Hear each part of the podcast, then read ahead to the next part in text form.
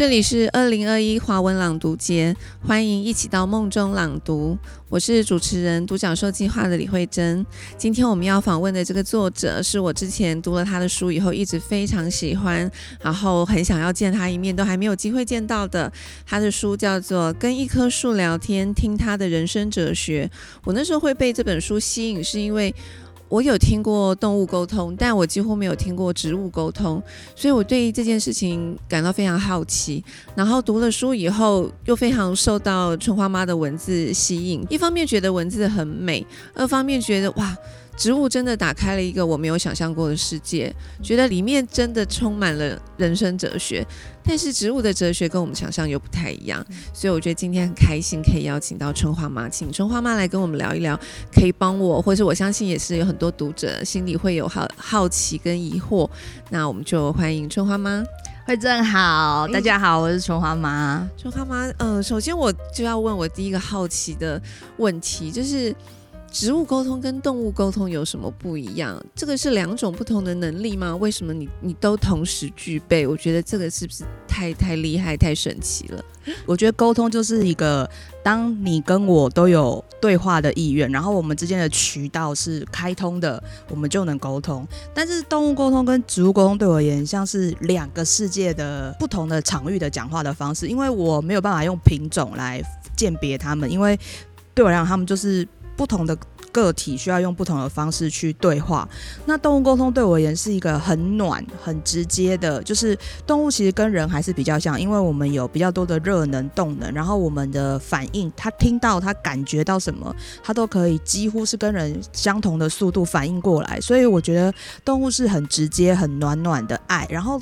比较像是直接跟小朋友讲话，有时候感觉像是那样，但有些时候也会遇到一些比较很很深沉、很有智慧的动物，这也是会有的。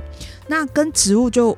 真的完全是另外一回事了。就是像我当初第一次酝酿要跟植物讲话的时候，在经过我家猫许可，他觉得我 OK 的时候，我就开始锁定我家后山的一个树。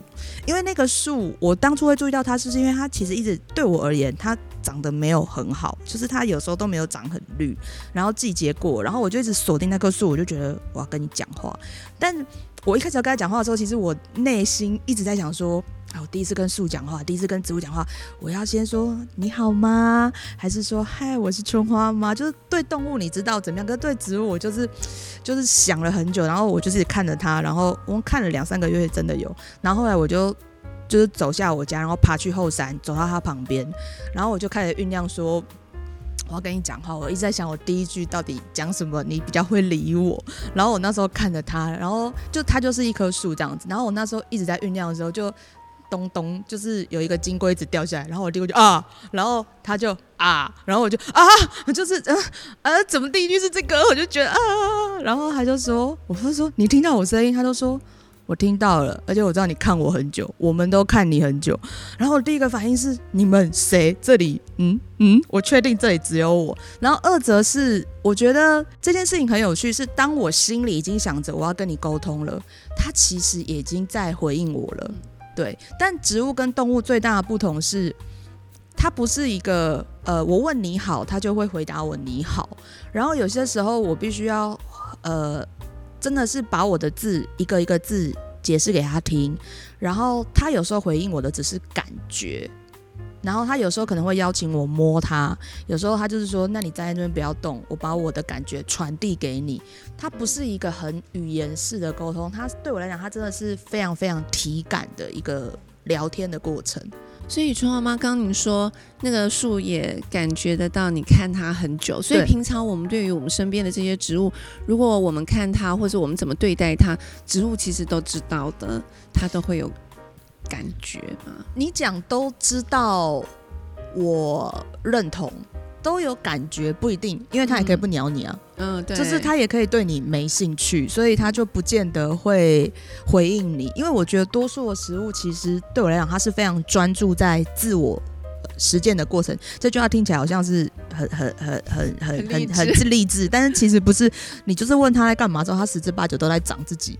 嗯，就是就是很专专注的在绽放他自己。对，然后或者是他还有一个很有趣的概念叫做平衡，因为越是能够长高的植物，就是它一定要平衡才能长，那个平衡是立体的四面八方，然后那东西不是上上上重下轻那种，所以他们很多时候在追求的不是一个往上涨的概念而已，嗯是往上，然后可以均匀的散布到它的根系、它的枝芽这样子。嗯嗯嗯所以他们很多时候也是在长平衡。那我都花时间在自己身上，我我我理你干嘛？就是 也我也是有遇到这种，而且我觉得看你跟植物对话真的很有趣，就是我也可以感受到，就是不知道要怎么去传递，就是我们想要问的问题，或者像刚刚春花妈讲的，可能他对我们问题他也觉得很无聊，他不会回应。譬如说，印象中我看那个书里面有刚开头有一篇有讲到那个台风，嗯你会很担心，会好奇问他们说：“哎，那台风对你的影响，它会不会让你受伤？你会折损很多的枝叶？”可是那个植物的回答，我就觉得好妙哦。嗯，我到现在还是这样。其实我每年都还是这样的笨蛋，我就觉得树老师应该觉得我是蛮笨的学生。我每次风大的时候，我就会冲过去窗边说：“还好吗？”然后没有人理我，问这一句已经没有树会理我了。然后就是，或者是我看到，就是我现在还是会问那么笨的问题，但是其实我就比较不太问你感觉好不好，你是不是痛？我比较会问的是，所以现在是什么感觉？就是你被风吹的时候，弯成这样的时候，或是突然一阵大雨当当当当的时候，你是什么感觉？不过这件事情很妙，不同的植物有不同的回应。像其实树是蛮喜欢的，就是我我我觉得很可爱，就是有一些树会跟我讲说，我这里被洗干净了，就有种像是它很深层的那个，它那个枝芽很深层。有点像人类嘎吱窝的地方，他说那边有卡着一个小石头，终于被冲掉了。哦，我很那个舒服感很明确，或者是说才被所以我们看台风，我们只看到破坏，可是他们其实会看到，比如说你有用一机，清清理，对不对对？你有用这个对词，他说台风只是用我们不接受的方式经过，对。但对他来讲就是一个经过一个对过程。然后我因为我其实是一个蛮无聊的人，我就是对什么事情都太有兴趣，所以我还去问那个台风完之后被连根拔起的树，然后我也就是。其实我那时候有点好笑，我就我就刚才躺在地上跟他聊天，因为我觉得我要尊重你的长相，然后我就说：“哇，那你现在这样嗯嗯，感觉是什么？”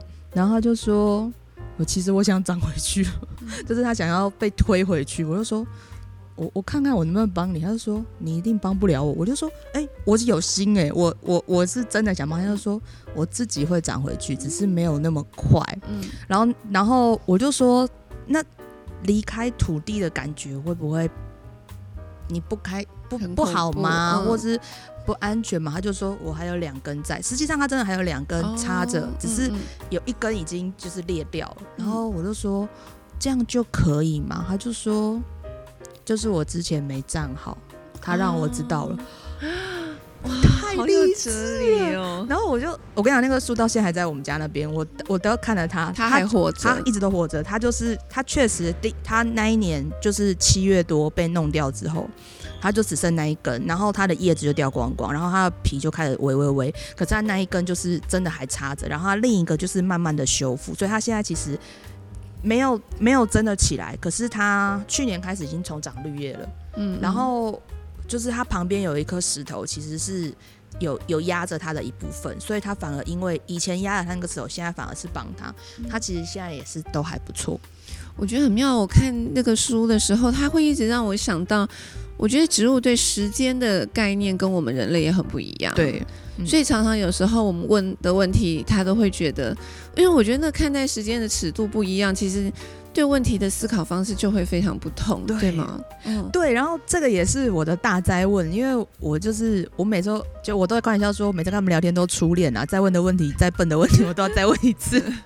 就是我对不同的植物，我都会问他说，所以时间或是春夏秋冬长短是什么？在我跟各种呃能活过四季的植物，通常会对四季有个。比较相对明显的概念，这不是绝对，因为取决于它在哪一个维度生长。那它会对冷热变化，呃，明显的变化比较有感觉。但是其实我觉得四季对他们而言不是一个很明确的概念，黑夜白天也不是。越高的树对黑夜白天的概念越不明显，哦但是是如果是中高的树，它会对黑夜白天比较明显。因然后如果它所在的地方地上特别湿。那它也会对白天这个概念，因为它蒸散多，它就会明显。所以这个衍生让我最有感觉的事情是，树非常重视它跟环境的关系。嗯然后这个东西对我来讲也是很让我，呃，很让我去深刻思考。就是很多时候我只是想要在跟你聊天，例如我现在跟你聊天，我专注我跟你聊天。嗯但我每一次跟树聊天的时候，我都深刻感觉到他在跟我讲说，我旁边有什么。嗯嗯你同时在跟我们这么多的存友在聊天，只是是我先跟你讲话而已。嗯然后，所以我就开始从跟一棵树聊天，一棵植物到变成我会锁定一个区域，这区域有什么，我都聊一聊，问一问。对，嗯所以就是哇，酷哦！因为讲到时间，我就想到我们刚刚在聊，因为我觉得时间跟生死有关。嗯嗯嗯，然后我觉得植物的对生死的概念也跟我们人类的想法差很多，嗯对。然后刚刚就是在开始录音之前，跟春花妈有在聊到那个榕树，嗯，我觉得那个那个例子也让我觉得蛮蛮受震撼的。嗯，你说同德国那个吗？对对对，哦说哎、可是德国那个不是榕树，我修正一下，它不是榕树，但它歉不会不会不会不会是我没讲清楚没。有没有，我记错了。好好好，就是那个植物，它对那个生死的概念，它的回应，我觉得会会让我觉得很感动。我跟大家再分享一下，就我刚跟慧珍聊的那棵树是什么？就是其实树有呃树当然也可以雌株跟雄株就是交配产生新的子代，但树也有就是它就是单性繁殖。其实多数的树都是单性繁殖，所以各位可能听过一个呃都市传说，说是森林传说，就是这一棵森林是同一棵树，可是那是真的。那我自己有找到德国的一片树林，然后我就发现了一个这样的树，然后。我然后我就找到那个树妈妈啦，因为她不喜欢妈妈这个音，所以我叫树母，树母 这样子。然后它那片树林不大，可是很漂亮。然后我就说，哇，你真的长得很美，我很喜欢你。然后这边都是你你你你的分身或是你的小孩，他就说对啊。然后一开始我是有点别吧别吧，我就跟他说。那你不想要跟其他树交往吗？你你没有，你没有想要跟那个，然后他就说那样也可以，但我喜欢这样长就好了，就是从他身上然后不断的分出去，然后我就说哦，你这样一直长的话，就是都不会有尽头，你也不会死吧？然后他就他其实当下并没有回答这个问题，他只是陪陪我在他的林子里面走，然后我看到很像，但是都姿态有点不同的树，然后风吹过这样子，然后他就说我也会死。我说你死了，你死了，因为我的感觉就是你死了，那整片树林不就都死光了吗？了，嗯那不，我们就是这世界要少一块绿地，我还很紧张。我想说你要自焚吗？还是要什么？我就我很紧张，因为我怕他们那边可能有一些我不了解的生态什么的。然后他就说不，就是我死了，他们都还会在。我说可是你不就是那个的 one 吗？最主要对，你不是妈妈树，你是树母哎、你死了大家就会去死。他就说不会，就是他的声音就这样，不会。嗯。我死了，这片阳光就让出来，哇，他们就都能长。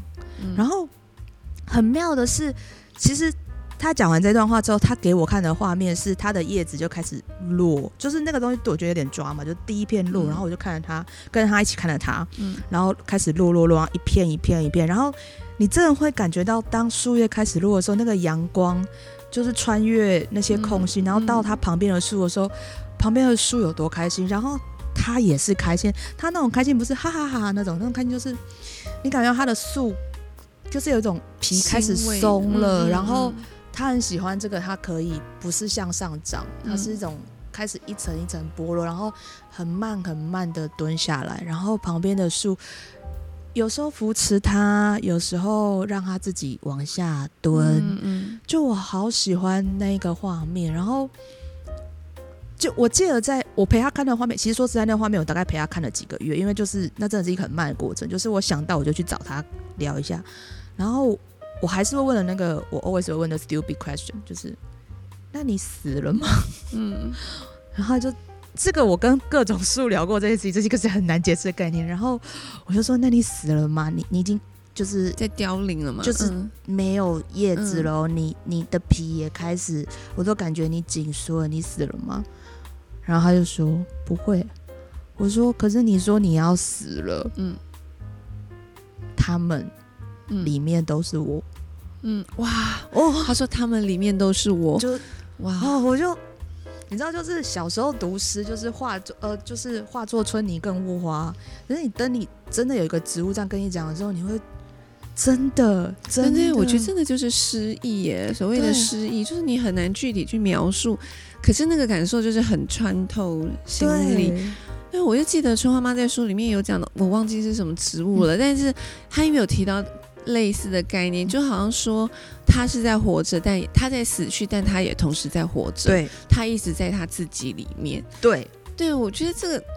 我我看这个书，然后就是透过春花妈跟植物的沟通，我觉得带给我很一个很感动的一个启发是说，我觉得这些植物就说有他们的生命，它是很尽力的在生长在绽放，可是它又不执着于它自自己这个个体的生灭而已，就是他觉得他死了，那是一个自然的过程，会有新的长出来，然后再就像你刚刚讲那些里头也都有它，嗯这样，我觉得那是一个很美很美。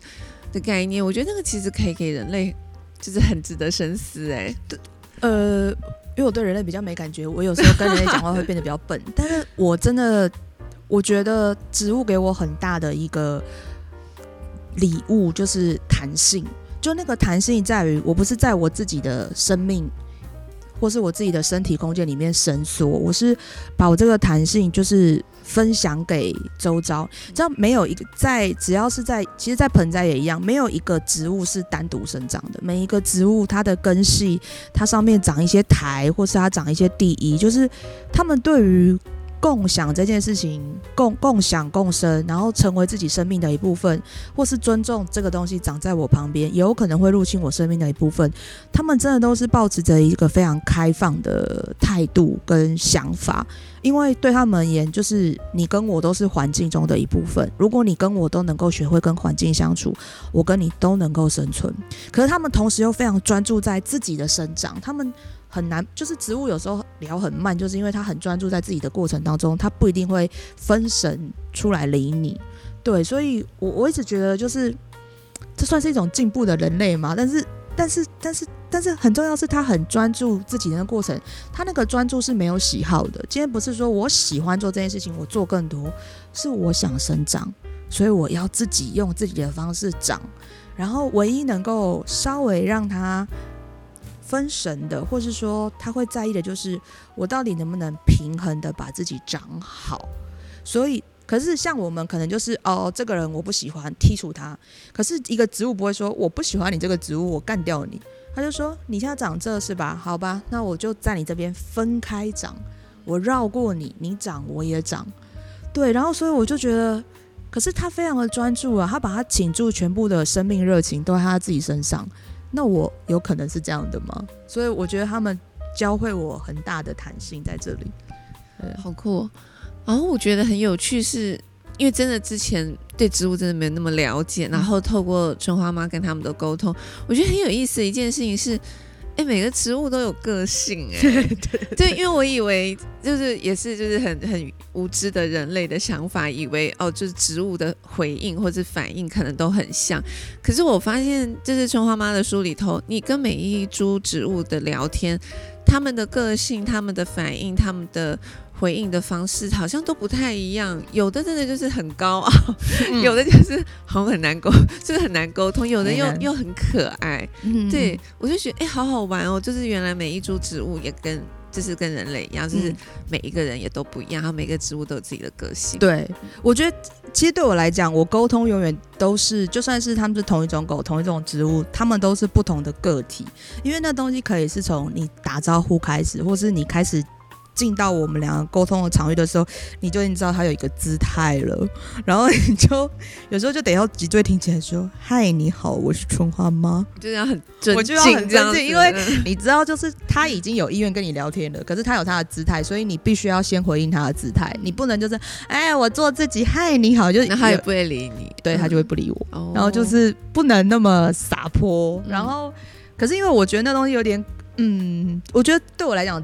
动物动物当然是可以透过一些方式，毕竟我们都是温血的嘛，所以可能有一些我们比较容易获得一些肢体或者是情感上的公式。可是跟植物你来这一招，不是说对我来讲不是他高傲冷淡啊，所以他的世界没有这种东西，所以他不懂你为什么是这个姿态。他见过最活泼的东西可能是昆虫跟鸟，可是他的他那边的昆虫跟鸟如果没有像我这么活泼，或是语言度这么密集，他其实就是你什么意思？其实多数的高傲都是我看不懂，或者是他看我表现了很久，然后他发现我不会吃他，我对他没有感觉，就是哒哒哒哒哒哒哒一直讲话，然后他才会。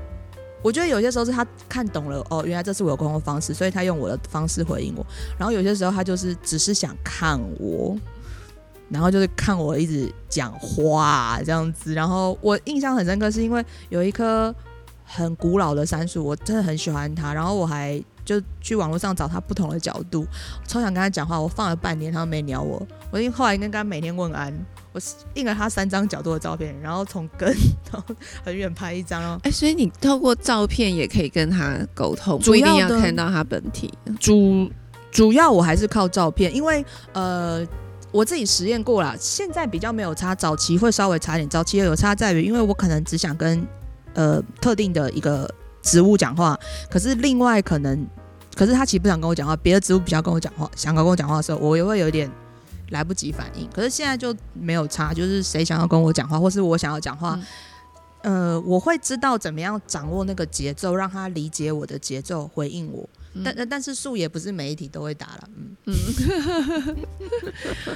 重要吗？可是就是说，你刚刚讲沟通，其实就是我们都有对话的意愿嘛，打开一个渠道。然后我记得你也有在书里面讲过，你很乐于当一个通道，这样。那我在想，就是说，譬如说，像我，我也会很想要有这个能力，可以当一个通道，可以跟跟万物沟通。可是，好像并不是我有意愿，我就可以做成这件事情。觉得这中间还需要什么？他他是需要上课吗？是上课是可以可以学到的吗？还是这个本本本身就有具足或者不具足的问题？我自己的想法，跟我其实已经授课多年，我觉得。沟通是本能，只是随着我们在呃长大的过程，我们是人类嘛，那我们想要吃饭喝奶，所以我们会尽力想要跟人类爸爸妈妈沟通，所以我们选择人话。但是我们稍微回想一下，因为就是我们小时候一定有自己跟世界万物沟通的能力，只是我们有没有意识我们在沟通。那我觉得沟通没有不能沟通的时刻，只有。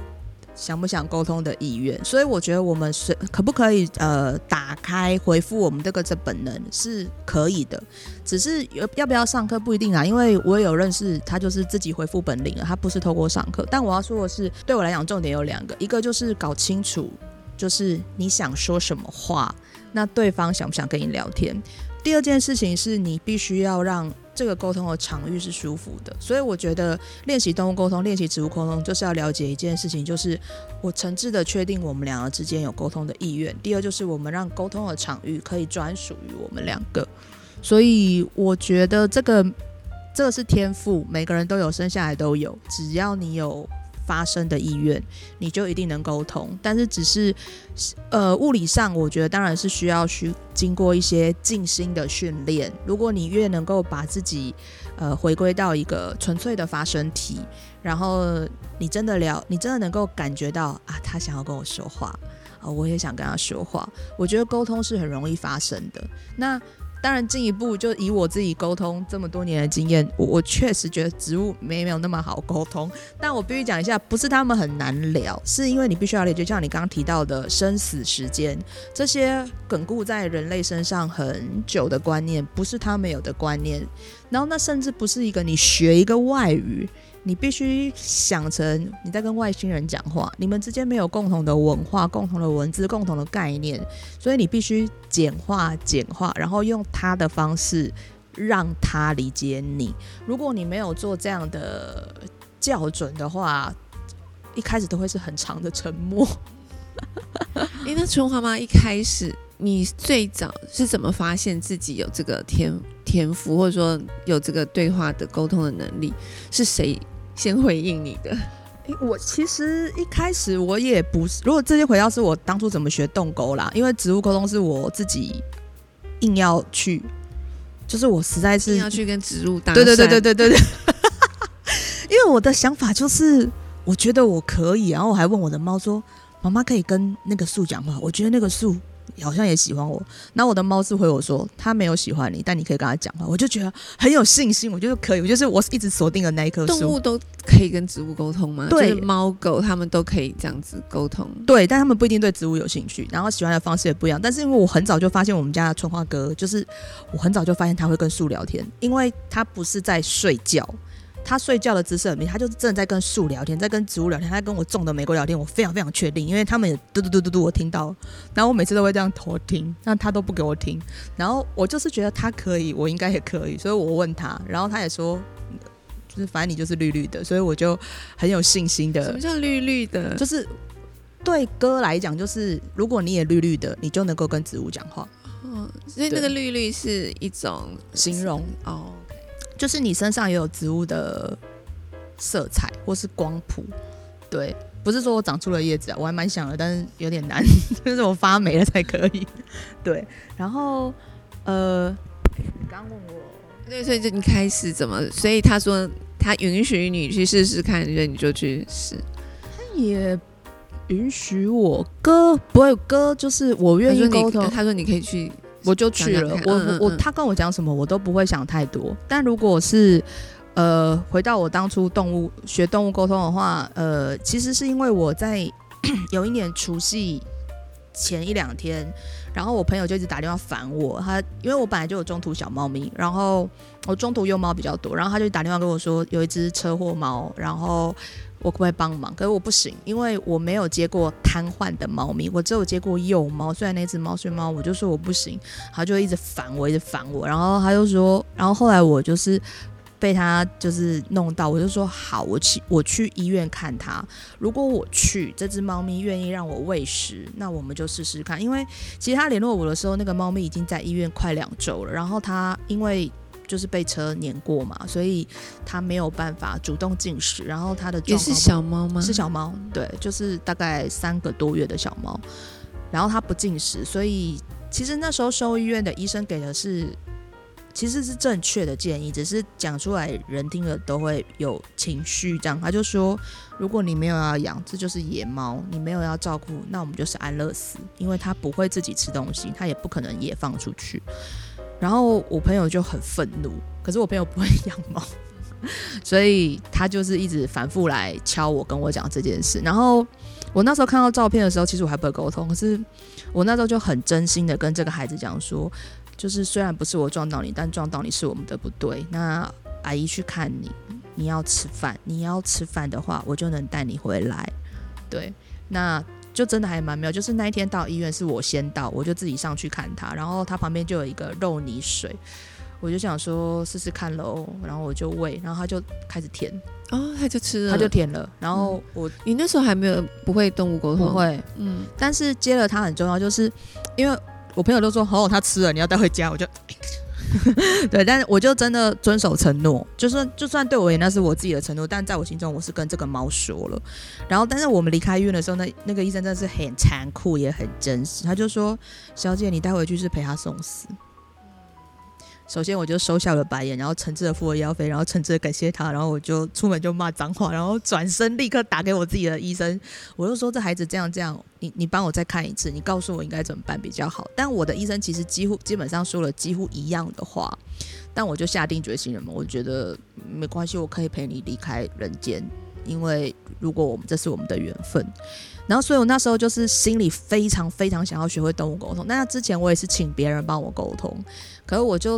那时候我真的觉得像宇宙下订单吧，我就就是真心的想了这件事情。然后我第一个感觉是我们家那春花，就是那时候我还不知道他那么神，就是只是觉得他很开心，他真的很开心。然后他就帮我照顾那只猫，结果那只猫非但没有过世，然后后来还恢复了。哦，是哦，就是他没有瘫痪，他其实是那时候还是健康的长大，对，就健稍微肢体上还是有些影响，可是他是健康长大，可是他是后脚没有下半身，下半身就是他等于是那时候拦腰被碾过，就是所以他那时候一开始瘫痪，可是后来医生评估判断，因为他的生长板还没有停，所以他有一些神经坏掉，可是有一些神经替代过去了，对，然后我是二月底那年是二月底，然后。我心里发这个愿，我四月就上到课，我七月就开业。对，就是我觉得就是做一件该做的事的时候，整个宇宙都会帮助你。概念就是这样。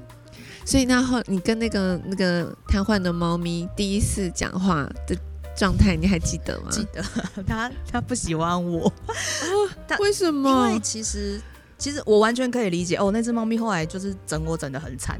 它只喜欢春花，就是那只大猫咪，就是它会在。它会跟春花会抱着他睡觉，春花是很好的保护。可是因为他看到我说，因为初期我必须要帮他挤大便，他没有办法自行排泄，哦然后我还得确保他每天热量要够，我要灌食，所以他很怕我，很讨厌我。他看到我时候会爬很低，假装，然后我必须要假装我看不到他。然后我第一次跟他好好讲话的时候，我我是先跟他道歉，因为我不确定他是不是那么那么想跟我讲，但是我想要跟他解释整个过程，包含他之前在医院，然后后来到我家，然后现在这样子，然后我就跟他讲了很多之后，他就说，所以你不是我不用叫你妈妈，因为我们家所有的猫都叫我妈妈。哎，你家到底有多少只猫？我家那时候一是四只还五只，嗯对对对，然后因为还没有到现在那么多，然后就说不用不用，那他叫你什么？阿姨我真的或保姆。怎么那么？哎，对真的很有趣。然后，可是他这些不是重要，对我来讲，他那一天最重要的讯息是他问了一句很重要的事情。他说：“我弟呢？”就是其实捡到他的人有看到，他们是两只猫一起跑过街，他被压，他弟跑掉了。然后他问我说：“我弟呢？”我那时候才知道他有个弟弟，然后我就问我朋友，请我朋友去联系当初找到的人，他就说他们都有看到，可是他们不知道哪一只怎么。我就说我不知道怎么，可是我可以为了你去那边找找看。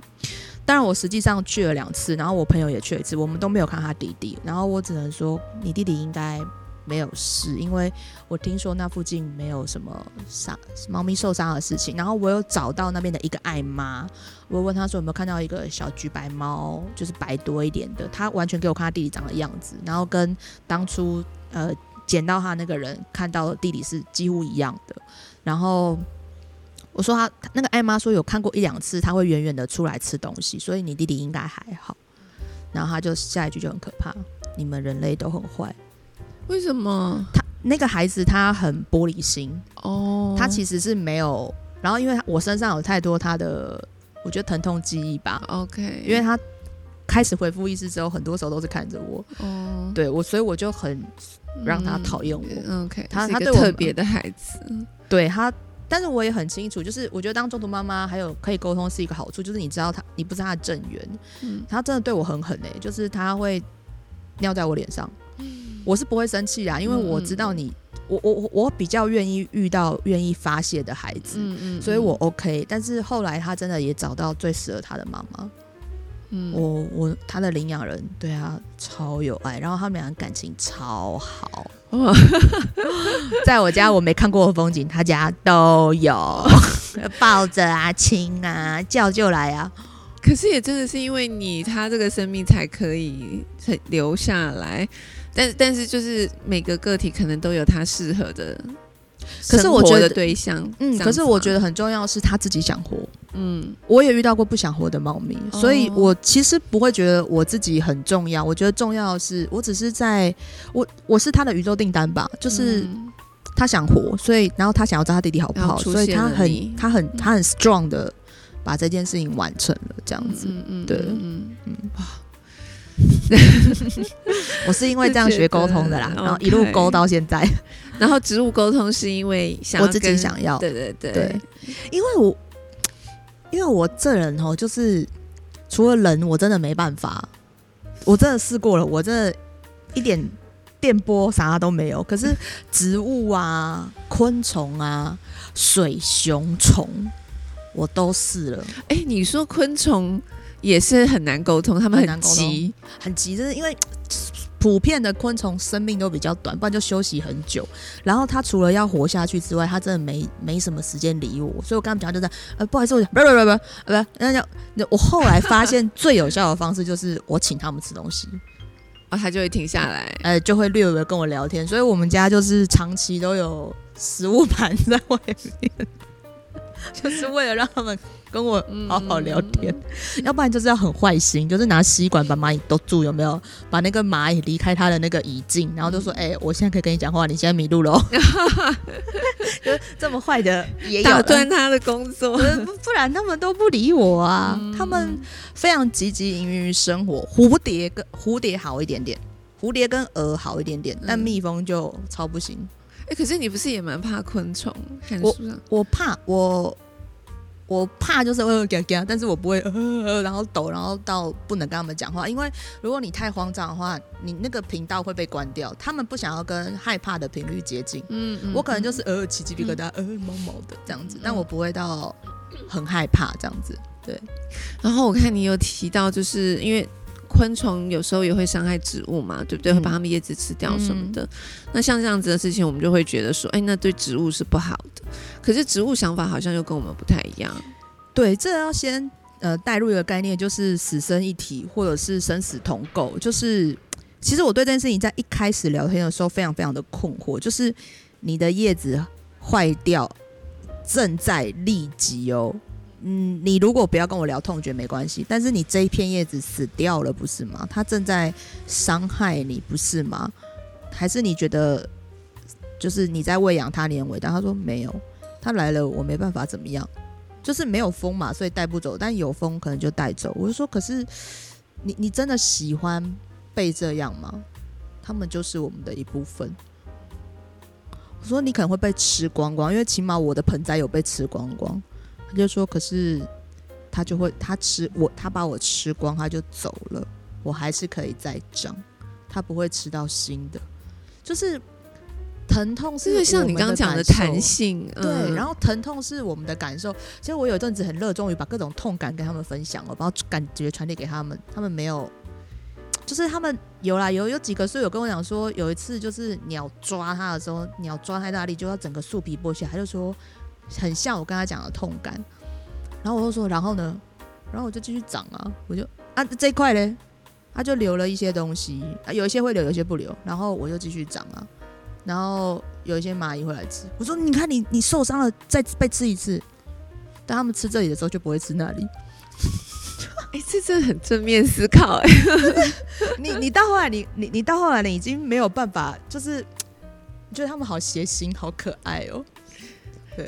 对，所以刚刚熊妈妈说你本来是比较悲观的，所以这段时间这样子跟植物沟通，你觉得真的有被他们感染，想法什么会有一些不一样吗？会，就是我觉得我是不太幽默了，因为我讲的笑话都没怎么笑，但是我不会啊，很好笑，因为我讲的是植物的事啊，不是我的笑话，我的笑话很烂。但我觉得一方面就是我刚刚前面提到的弹性，然后二方面其实我觉得真的可以松弛一点，就是真的是。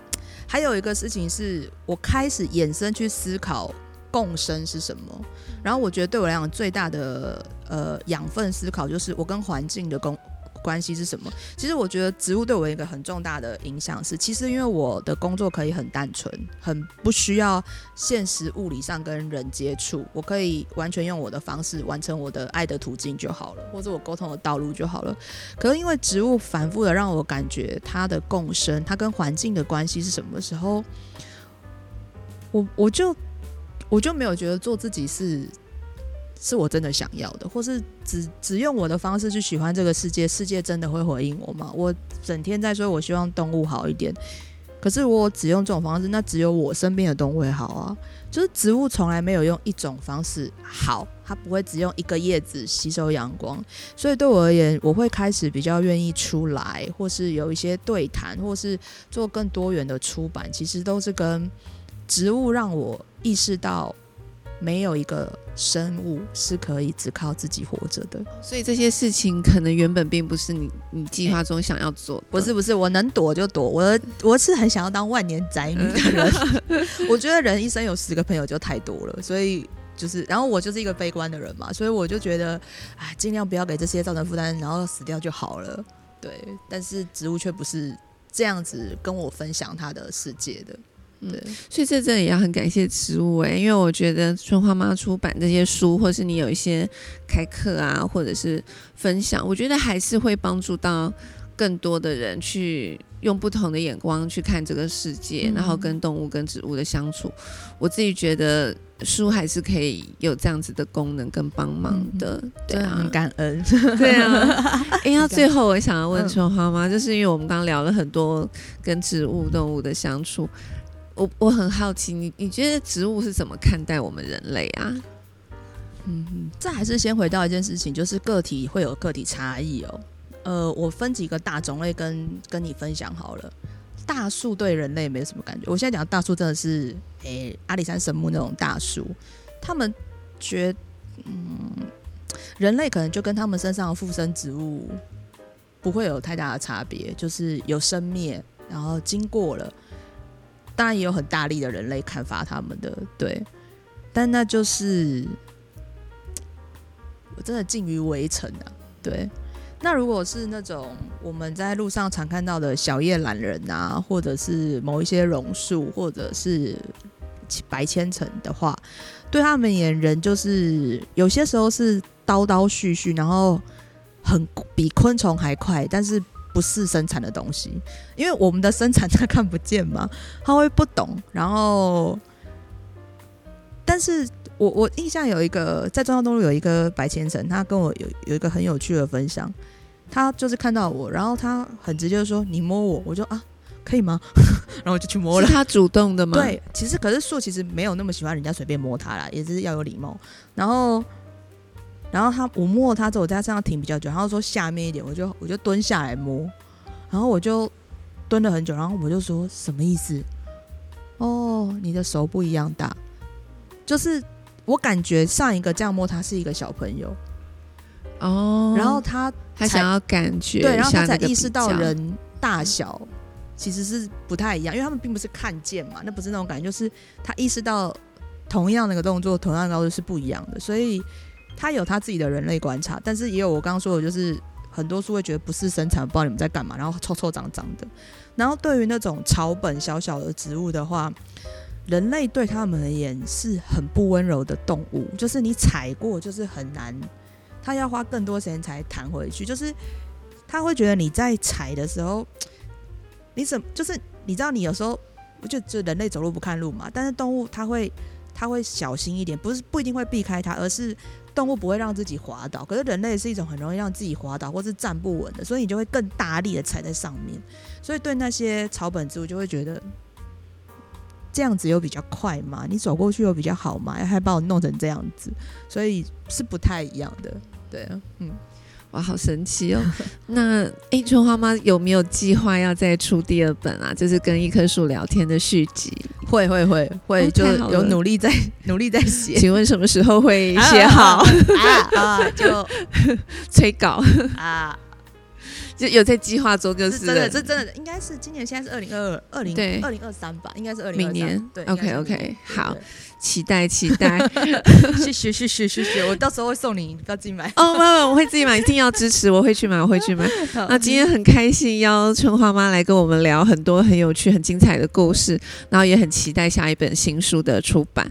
那如果就是各位听众对春花妈有兴趣的话，可以追踪粉丝专业，对，然后有爱大声讲，嗯，有爱大声讲。嗯然后春花妈还是会继续不定期会开一些课程，对吗？。对对对对，好，那大家如果有兴趣，也可以去跟春花妈更进一步的学习。嗯，然后这本书我真的非常非常推荐，我真的希望每一个读者真的都要读这本书，可以更了解我们的世界，更爱护植物，嗯，跟一棵树聊天，听他的人生哲学。好，今天谢谢春花妈，谢谢慧珍，谢谢你，谢谢拜。拜拜